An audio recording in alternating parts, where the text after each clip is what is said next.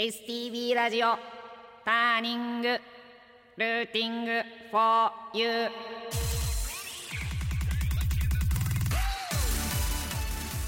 皆さんこんばんは。えー、旭川出身シンガーソングライター小田まりなです。えっと参考シンガーソングライター小田まりなです。今晩もよろしくお願いします。えー、先週先々週とずっと聞いてくださった皆様そして初めましての皆様もご機嫌いかがでしょうか？今日が3回目。そして来週がラストということでですねどんな風にしようかななど考えながら、えー、楽しくやっていきたいと思います。えーと、先週はですねあの放送はもう終わってはいるんですけれどもあ先週14日ですね。実はあの放送前に上士幌町で第49回北海道バルーンフェスティバルというのがありましてライブバルーンというステージに出演させていただいたんですけれども実は2回ステージがあったんですよね。だったんですけどあの2回目のステージものすごい雷雨になっちゃって。あと私たまにですねあの嵐を呼ぶことがあるんですけどあの晴れ貯金がなくなってくるとものすごい嵐を呼ぶのかもしれないんですがあの呼んでしまったらすみません。あのライブもね本当に久しぶりで、えーと、と皆さんにねこのワンステージ目で会えてもう実はちょっと感極まりそうになっちゃって。あのしっかり歌えて歌え伝えたいことがこうありすぎてですねどんだけこうあれだったかなと思うんですけれども本当にお世話になった上士幌町の皆様スタッフの皆様また、えー、ひんわコーヒーさん、えー、皆皆様ありがとうございました。ぜひねまた歌いに行きたいと思いますし来年は記念すべき50回ということでですね、えー、今年も私がいない日でしたけど気球があの上士幌の大空に上がりましてその様子が楽しめるんじゃないかなと思います。ありがとうございます。で、えー、先週ね聞いていただいた方から早速えっ、ー、とですねあはい。でメッセージいただいておりまして皆さんこんばんは。先週は増地さんえ、海老名増地さん高橋舞子さんが登場して盛りだくさんな放送でした。ということでね聞いてくださったんですがそうです。この番組に呼んでくださった、えー、シンガーソングライター海老名増地さんとそして先月パーソナリティを務められた高橋舞子さんをですね、えー、ゲストにお呼びして皆さんでこう盛り上がっていたっていうのが前回だったんですけれどもそれを聞いて久々に稚内に行きたいなと思うようになりましたと言ってくださってますね。ぜひねあの素晴らしい稚内市行ってみてください。ラジオネーム FGR さんありがとうございます。で実はそのゲストもたくさんいらっしゃって先日たくさんメッセージいただいてたんですけど全然読めなかったのでちょっとお名前だけになるかさらとですけれどもご紹介させていただきたいと思います。ラジオネーム大根餃子さん。えー、旭川出身なんですねとメッセージくださってましてで売光軒梅に光に軒というはい、ラーメン屋さんがあるんですけれども、えー、そちらの方はまだあるんですかと言ってますが、はい、売光軒バリバリありますよ。ぜひぜひ旭川の方に来た時には食べに来てくださいね。で、続きまして、初回から聞いてくださっていた千歳のセロさん、ありがとうございます。えー、と最後までね、ぜひ4回聞いてください。続きまして、ラジオネーム3日目に筋肉痛さん、日曜日の夜楽しみができて久々元気になりました。スクワットして聞きながら応援します。ありがとうございます。今日もスクワットしながらねぜひ 聞いていただければと思います、えー、ラジオネームエリナさん、えー、あ普段ラジオを聞くことがなかったんですが寝る前に聞くラジオってなんだかいいですね。音楽にも癒されます。これからの放送も楽しみにしています。とね応援もいただきました。ありがとうございますエリナさん。そして、えー、能登からも届きましたね。はい、能登の空からエールを送ります。頑張って、ひさちゃん、全さん、ありがとうございます。えっ、ー、と、石川県の能登、はい、ライブに伺わせていただいたことがあって、ぜひまた歌いに行きたいと思いますので、よろしくお願いします。続きまして、北海道ピップ町からこんばんは、こんばんは。えー、ラジオネームピップ町ウェニーさん。比布はねいちごも有名。そしてあ私はですねぴっぷスキー場にも、まあ、旭川出身なので、ね、行ってました。大雪山が世界一美しく見える比布町から比布町上兄さんありがとうございます。続きましてラジオネーム GET だからゲットさんですね。ありがとうございます。これからもこだまちゃんのご活躍楽しみにしています。また会える日を楽しみにしています。この方はですねずっと私のライブを見てくださった方だなと思います。遠くからありがとうございます。そして北見のマイケル G さんいつもありがとうございます。あのヒグマはねなかなか仲良くなるの大変だけれどもあの北海道で暮らしている者同士こうみんなでね生きていこうよというようなメッセージももらいました。ありがとうございます。応援していますとね頑張ります。ありがとうございます。で、えー、ラジオネームオッティさん、えー、初回から聞いてくださってましたね。そうなんです。オッティさんですね。あの CD も買ってくださっててなんとかこうお会いしたいでって言ってるんですけれどもなかなかニアミスでお会いすることができず今年ねぜひライブなどに来ていただいて会うことができたら嬉しいなと思います。ちなみに先週のお話では、えー、オッティさんも稚内の塩ラーメンが絶品な青い鳥推しだということですね。いや美味しいんですよ本当に。ぜひぜひねまた稚内の方にも食べに行ってみてください。そして皆さんはじめましてはじめまして、えー、中央区のたかしさんいただきました。ありがとうございます。今日も最後まで聞くとともに熱中症には気をつけて頑張ってくださいね。はいありがとうございます。高橋さんもね熱中症にはお気をつけてください。それではですねメッセージいただいた中で早速リクエストもいただいておりましたのでご紹介したいと思います。タイムフリーで聞きましたよ、えー、花時リクエストします。あありがとうございます。花時お花の花に時計の時と書いてこだまりなの曲ですね。でまたこの花時という曲もう一つリクエストがありましてタイガーマスク51さんありがとうございます。えー、リナさんの花時の CD ジャケット、えー、フォンの待ち受け画面にしてくださってると。ありがとうございます。でこの花時の曲にまつわるうんと北海道松前町の高善寺というところに咲いているケチ脈桜伝説の桜があるんです。地に脈に桜って書く桜があってその桜を見たいなと時々思い返すことがあります。高善寺の住職さん元気にされているでしょうか？ということなんですけど高善寺の住職さん元気ですね。はい。でえー、この花時のお話もね後々ぜひしたいと思うんですけれどもまずはリクエストいただいたこだまりなで花時お聴きいただきたいと思います。8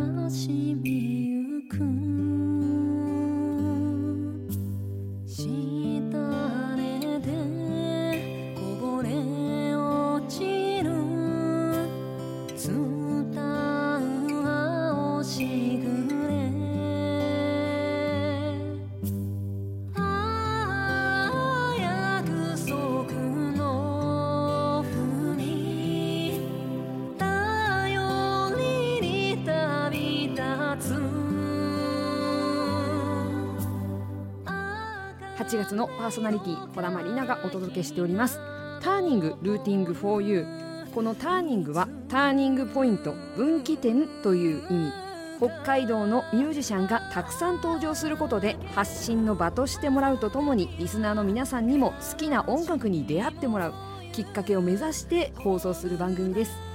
アドレスは tng.stv.jp ツイッターは「ハッシュタグ #stv ターニング」とつけてつぶやいてください。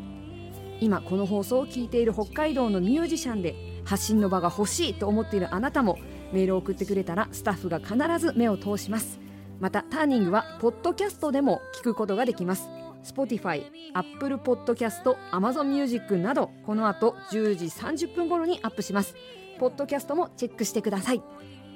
ということでリクエストありがとうございます。お聴きいただいたのは小玉里奈でお花の花に時計の時と書いて花時という曲でした。先ほどもお寺の住職元気ですか？と聞いていただいたこともあるんですけれどもこの「花時」という曲を作るのにイメージした北海道に実在する伝説の桜の木がありましてでその桜の木というのは、えー、北海道の松前町に今も実際に生息している樹齢300年ほどの古木なんですよね。で、えー、この桜の伝説なんですけど、えー、松前にいた親子が江戸時代北海道でいうと蝦夷地と言われてた時代ですね、はい、蝦夷の松前藩から、えー、奈良県の吉野に行った時にそこでお父さんと娘さんでこうなんでしょう商売をしていたのでお父さんが引退してその旅行で娘さんを連れて行ったっていう経緯が経緯があるんですけどその時に奈良県の吉野で、えー、のお寺でお会いした、うん、さんと娘さんがとても仲良くなってただもう帰る日が来てしまったのでこう別れを惜しみながらじゃあまたっていうこう別れを惜しみながらこう別れるんですけどその時に海さんが桜の苗を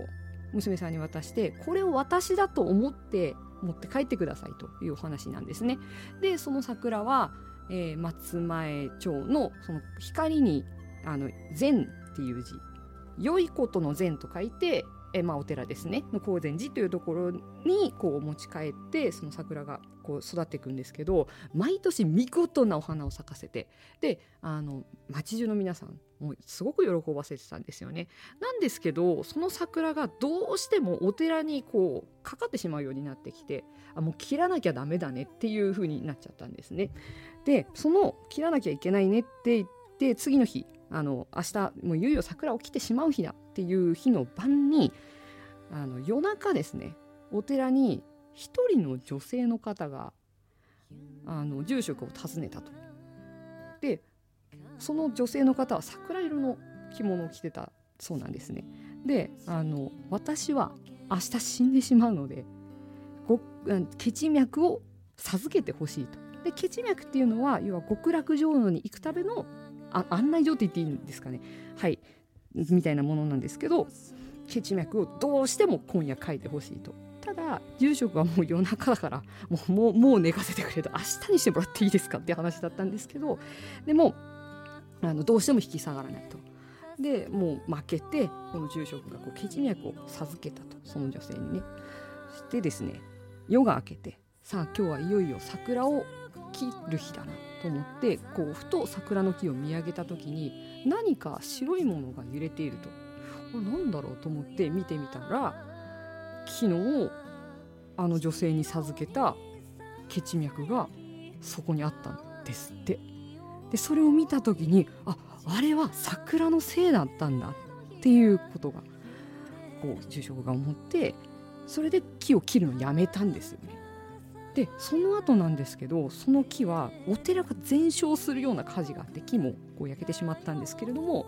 それでも今生き残っててで、まあ、樹齢300年私も実際に会ってきたんですけれどもその木は今も生き続けて満開の桜を咲かせて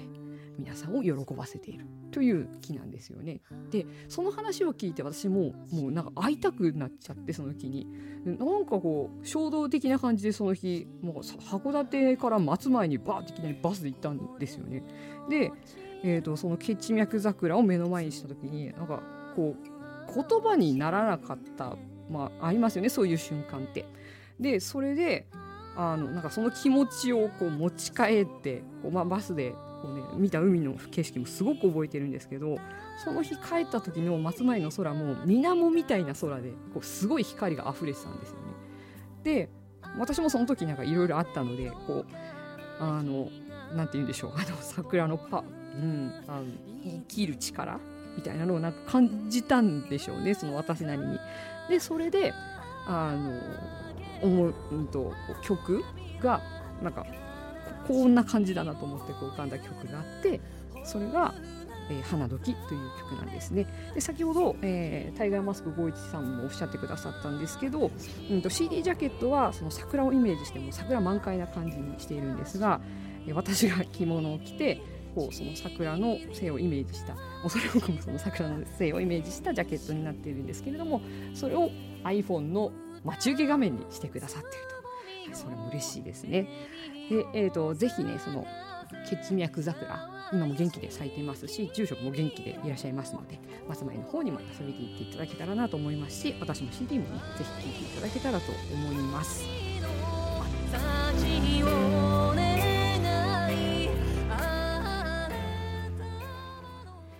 でですね今日あのつい3回目なんですけど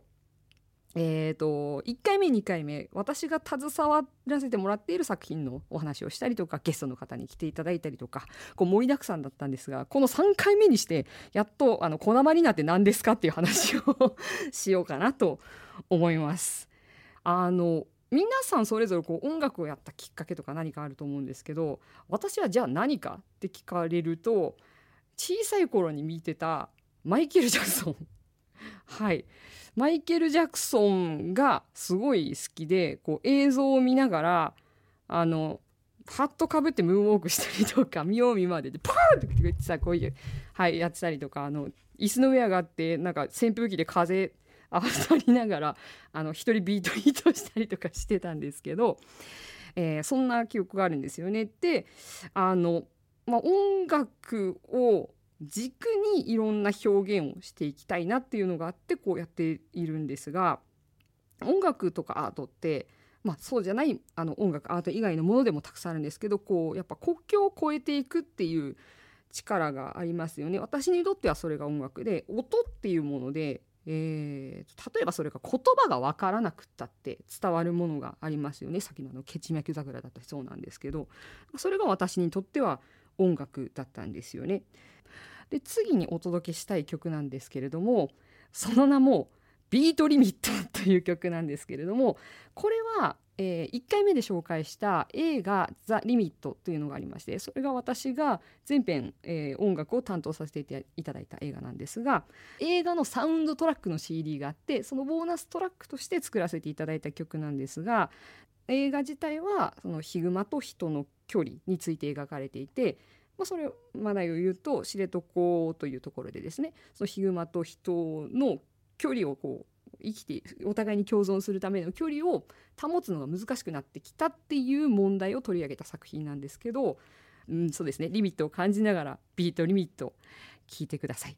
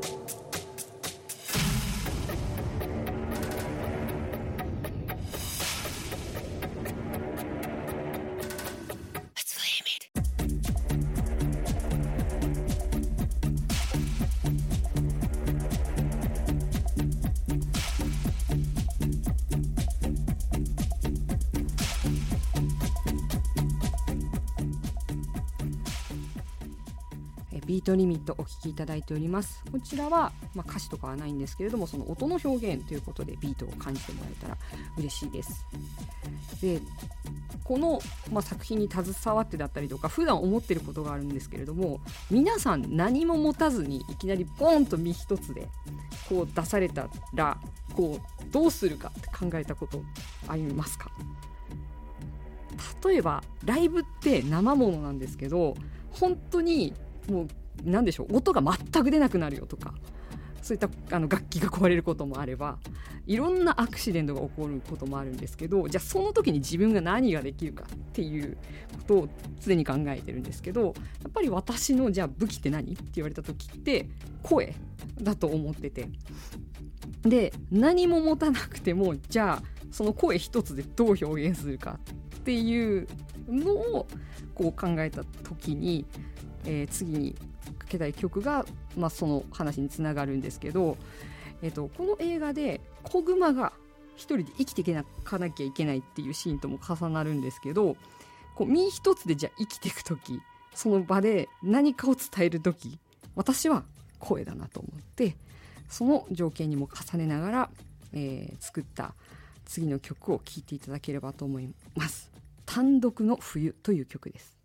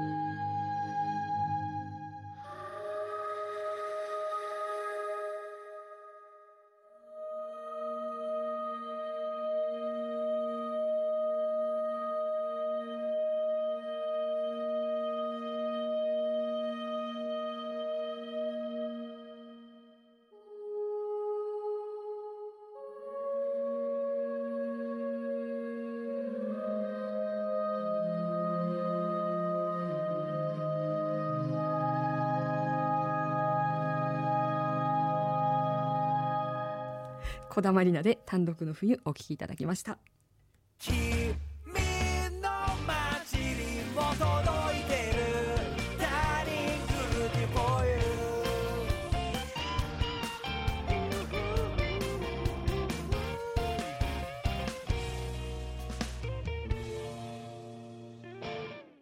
こだまりながお届けしております。ターニング。先ほどお聞きいただいたのは声だけで表現をした単独の冬という曲でした。こちらもサウンドトラックの CD に入っておりますのでぜひね全部聴いていただければなと思います。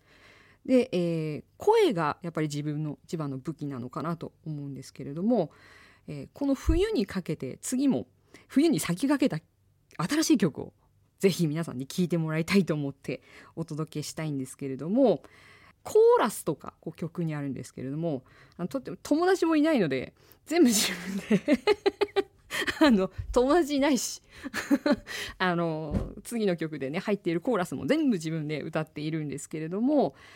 えー、早いですね。今もう8月の半ばっていうことなんですけれども今年もやってくるメリークリスマスに向けた曲がありましてただいまですね新しい CD もこう待っていますのでちょっとそれに先駆けて皆さんに新しい曲をお届けしたいというのもありましてですねぜひあの暑い夏に聴いていただければと思います。一人でやってるコーラスも注目してお聴きください。Very Merry Christmas!